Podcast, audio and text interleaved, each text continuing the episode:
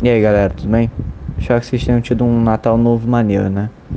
Até porque a gente precisa começar 2021 já com o pé direito, cara. Pô, essa pandemia não tá ajudando em nada. E cara, com isso, eu pensei aqui, pô, vamos gravar logo o primeiro episódio do, do podcast, né? E finalmente dar um nome pra ele, né? Eu pensei, pensei aqui, né? Tive algumas ideias, mas nenhuma delas foi boa. Até que eu cheguei finalmente no nome que vocês estão lendo, né? E cara, eu mal posso esperar para dizer isso, mas bem-vindos ao Ludografia Errante. Então, a gente tá aqui, né? Com o material do primeiro episódio do que vai se tratar o primeiro episódio, né? A gente vai falar sobre um livro chamado Psicologia das Cores.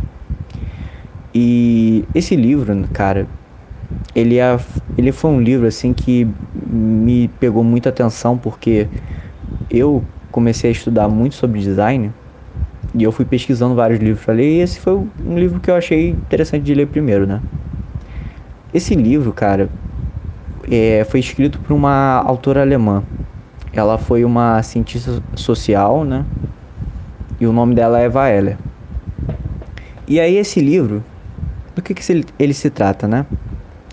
Ele é um livro que é uma pesquisa que foi compilada com várias informações, várias acepções, né? E como é que foi feita a pesquisa, né?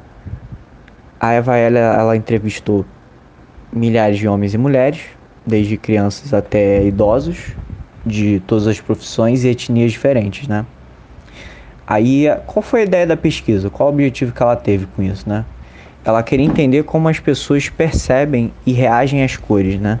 Ou seja, a gente aqui está tratando de como funciona a dinâmica psicológica das cores aqui, né? Apesar do livro, nome do livro ser Psicologia das Cores, ele é um livro assim bastante universal, assim, ele é bastante interessante. E eu vou falar o porquê, por alguns motivos, né? Primeiro de tudo, ele foi traduzido em português, né? O que já é muito acessível para pessoas que não são falantes de outras línguas, né? E ele foi lançado aqui no Brasil. Você consegue achar ele até por um preço interessante e acessível. E mesmo ele tendo 541 páginas, né? Você não sente que está lendo 541 páginas, por quê, né? Você tem linguagem escrita que são bem estruturadas, que são muito acessíveis, e assim, quem traduziu o livro tá de parabéns porque tornou assim o texto muito agradável, sabe? O texto é muito honesto, o texto é muito amigável. Ele não faz rodeios, ele é bem objetivo. Ele vai explicando tudo direitinho para você. E cara, você consegue assim ler tranquilamente ele. É assim, em uma hora você consegue, por exemplo, ler 50 páginas, cara, assim eu pelo menos li isso, entendeu? Mas assim, eu me considero um cara que lê devagar, tá? Então assim, se você é um cara que é um leitor ávido, assim, tu é fanzaço de ler, cara, tu lê esse livro tranquilamente até em menos tempo. Assim, considerando esse 50 páginas por hora, entendeu? E assim, para dar o contexto do livro como um todo, né, mas não entregando tudo também de mão beijada, eu queria explicar a estrutura do livro, né? A estrutura de conteúdo. E eu percebi o seguinte, né? Quando eu terminei de ler. Dentro do livro, como eu falei, você tem as informações compiladas, né? Da pesquisa. E a Eva Heller, ela estruturou da seguinte forma. Todo capítulo, né? Ele vai retratar sobre uma cor. E é uma cor que foi claramente citada na pesquisa, né? E assim, e todo início de capítulo, o que acontece? É mostrado algumas porcentagens, alguns dados estatísticos de é, qual porcentagem da cor que foi menos gostada, mais gostada, o que aquela cor está associada a qual conceito. E vai mostrando também, um pouco depois, os tons existentes daquela cor que está sendo falada, os tópicos que vai ter para aquela cor. Então, assim, é um livro bem explicativo que te guia bem nesse ponto. Eu acho que poucos livros fazem isso, da forma como esse livro faz, né? E cara, uma coisa que me deixou muito interessado em continuar a leitura, né? Que me manteve cativo desse livro, né? Esse livro sequestrou muito a minha atenção, né? E olha que pra acontecer isso é bem difícil, sabe? É... O que me, o que me cativou muito, né? Foi a forma como ele expõe o conteúdo, né? Porque basicamente a forma como ele vai explicando as coisas é por exposições a fatos que vão desde a história, desde a etimologia, desde a, do significado teológico, da questão cultural, das mitologias, dos movimentos políticos, das questões econômicas e sociais que estão associadas àquela cor que é falada, né? E também não tem só isso, né? Você consegue ver no livro, quando você está lendo, as evoluções que ocorrem em diversas áreas de profissão. E, e, assim, eu falo desde a arte, né? Como um todo, a administração, a publicidade, a moda, o design, a química, a teologia, filosofia, filologia. Então, assim, você percebe que o livro está tentando o tempo todo mostrar que existe uma interdisciplinaridade para a questão da psicologia das cores, né? E eu acho que faz muito sentido, né? Porque se você parar para pensar como um todo, a questão da percepção da cor, ela vem muito de uma questão universal, porque quando a gente fala sobre cor, isso vem de uma percepção da nossa visão. E a visão mesmo, um daltônico, alguém que tem uma debilidade, tem uma percepção do que, que é a realidade através das cores. Um daltônico que tem mono, é, monocor, né, que é monocromático, ele consegue ver tons de cinza diferentes, ele entende o que está ali, né? Então você percebe que a cor tem uma função importante para nós como sensação, né? E a gente acaba esquecendo muito isso, acaba não percebendo. E eu acho que esse livro ele te dá um início para você perceber essas questões que existem na realidade, né? E para você entender por que, que tal cor talvez seja a que você mais gosta, por que, que tal cor talvez tenha mais influência em certos grupos. Isso é muito bom porque você faz análises mais embasadas dos, do, das outras pessoas, de outros grupos, da vida, sabe? É um livro muito bacana, né? Nesse ponto. E eu vejo muito esse detalhe em alguns embasamentos que o livro vai passando em diversos capítulos, né? A começar, né, com a própria questão de cada povo, né? Aqui, por exemplo, eu vou falar sobre asiáticos, os hindus, os africanos e os europeus, né?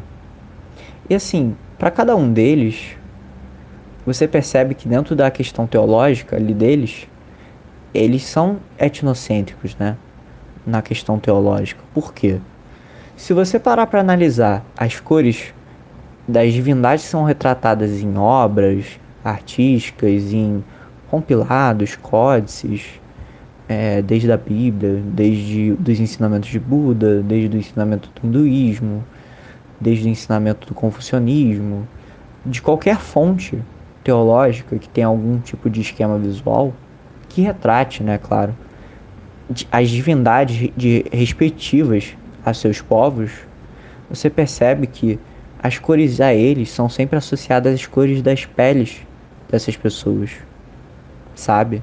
O próprio conceito de yin yang, você coloca ele como uma cor amarela, que está associada a uma cor masculina, né?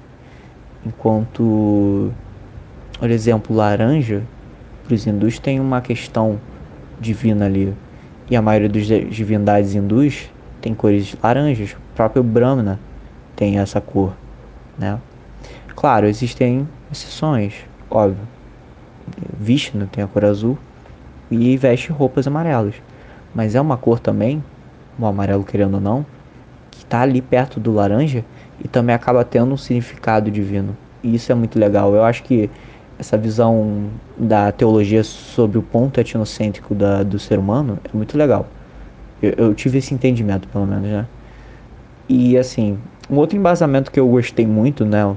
Que tem ao, ao, vários capítulos e que explica muito bem, eu acho até, é a questão da produção de cores, porque, querendo ou não, quando a gente fala de produção de cores, né, a gente tá falando de cores naturais, cores sintéticas, né? e assim, o que eu achei mais interessante foi a questão das cores naturais, porque assim, é, antes eu não tinha ideia de como as pessoas produziam cores sem ser de maneira sintética.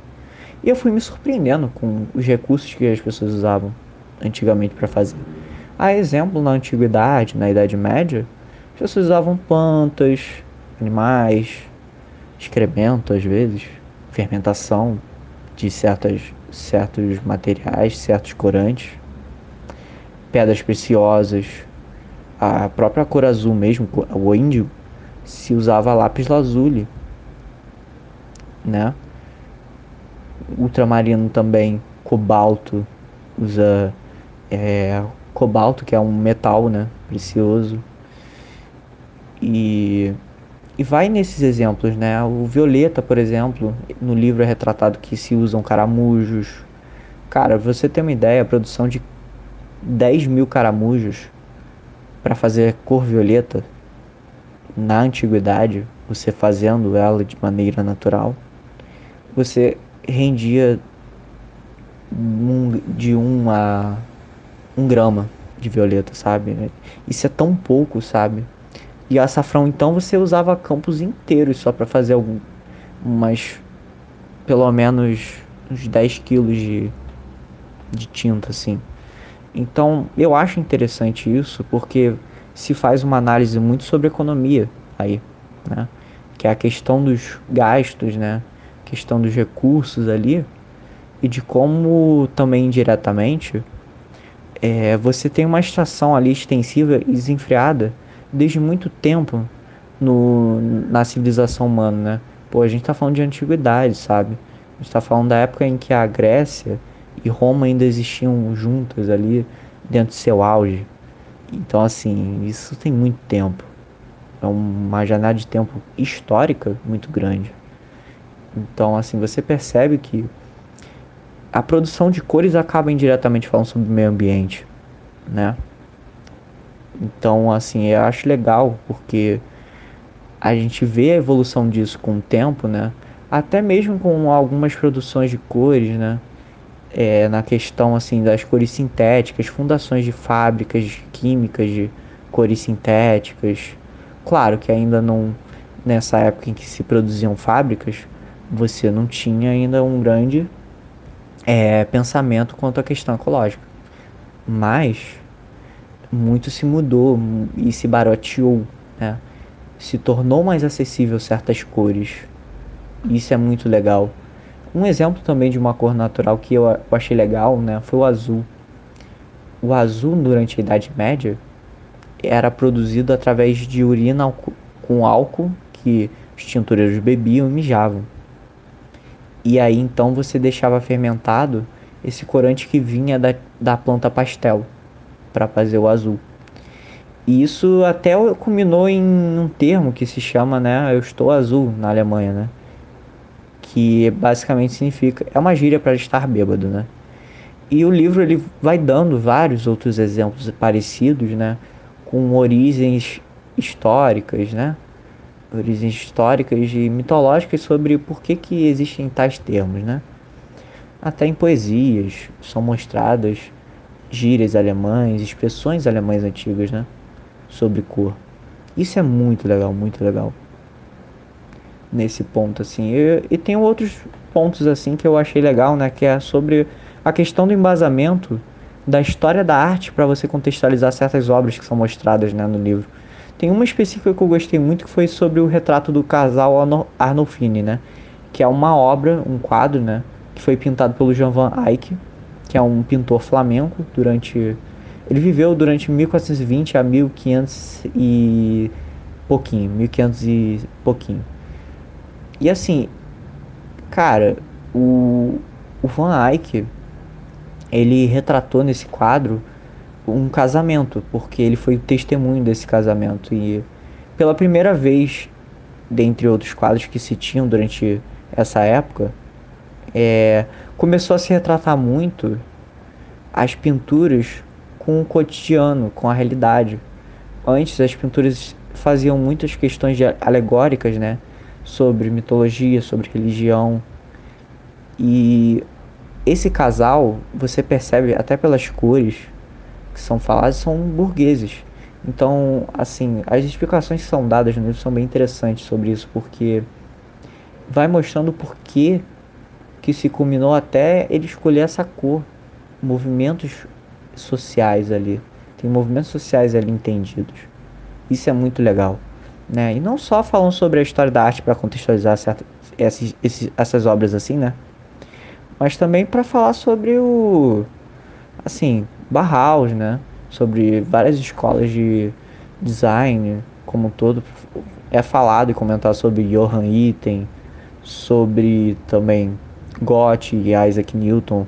Esse é um outro ponto assim muito interessante, né? Porque esses caras, né, tanto Goethe como Newton são pessoas que influenciaram muito para o design. O Newton, Isaac Newton, vocês conhecem pela física, né? Ele foi um grande físico, ele descobriu a questão da luz, né? Quanto a, a refração, né, dela. Que ele fez um experimento, né, com um prisma de vidro, ele pegou uma raio de luz e ele conseguiu perceber que a luz se decompõe em sete cores. E nisso aí, ele sem querer, não só descobriu a questão da refração, né, da luz, mas ele também descobriu é, o, a análise das cores aditivas, né, o que, que são cores aditivas, né, são cores que estão relacionadas com a luz, né, que são adicionadas com a luz. Enquanto Goethe, que era um poeta, inclusive um poeta com uma carreira boa para a época dele, ele era muito contra o Newton. Ele não acreditava nessa questão das cores. E muitos colegas deles, que eram artistas, é, rejeitavam um pouco ele. Não acreditavam tanto nele, mas ele foi até fundos com isso. Acho que até de uma maneira um pouco agressiva, não amigável e tão científica, mas ele acabou descobrindo uma coisa interessante que é a questão das cores subtrativas é que são cores que acabam é, subtraindo a luz através do material, ou seja, a tinta, que é quando a gente pega a parte da tinta, mistura e aí dá a cor ali, dá aquela, somente aquela cor que sobra quando a luz sai. Né? Isso é muito legal porque, querendo ou não, esses dois caras eles foram muito importantes para a teoria de cor, né, como um todo. E é um li o, o livro passa bem essa impressão, né? E, cara, eu, com esses embasamentos terminados, assim, eu posso concluir de antemão, né, que esse livro, ele foi um livro bacana, muito para mim, porque, né, eu percebi nele que ele te introduz em muitas matérias de conhecimento, né, e quando eu digo matérias de conhecimento, é conhecimento voltado para design, teoria de cor, história da arte, pintura, a moda também. moda também é citada em vários, vários momentos ali e outros tipos de produções artísticas, né? Cara, é um livro assim que eu não vou mentir. Você pode ler tranquilamente, sabe? Ele não te exige nada, sabe? Ele não te exige nada. E ele vai te agregando muito conhecimento, assim, de maneira honesta e até muito amigável, até como eu falei no início, né? E assim, com essa avaliação que eu fiz sobre o livro, eu espero ter deixado o interesse de vocês aqui, né? Espero de verdade. Eu acho, eu achei interessante, eu acho que vale a pena, né? E com isso, né, sobre esse livro, eu queria de certa forma até introduzir a questão das teorias da, das cores, né? Eu acho que eu consegui até introduzir bem, eu achei legal. Achei legal fazer essa análise, né, como um todo do livro, porque já faz uma introdução sobre teoria de cores, que são cores aditivas e subtrativas, né? A análise como um todo, né, questão dos signos, das cores, eu achei muito legal, né? E é bacana, assim. E com isso, cara, eu vou dar minha deixa. Obrigado mais uma vez pela atenção e eu espero que vocês tenham se divertido, cara, com, a, com esse podcast, com a minha análise do, do livro que eu fiz e valeu, gente.